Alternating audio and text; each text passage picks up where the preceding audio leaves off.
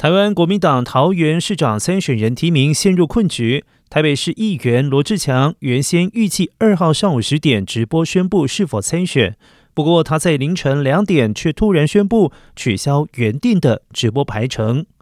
罗志祥在脸书发文表示，他昨晚接到主席朱立伦的电话，两人针对桃园局势讨论了将近三个小时，并要求他在清明节期间暂时不对外发言。罗志祥表示，身为国民党的一份子，他必须尊重主席的整体战略思考，不让国民党陷入纠纷伤害。他也将在连续假期期间继续沉淀思考，希望能够有圆满的解方。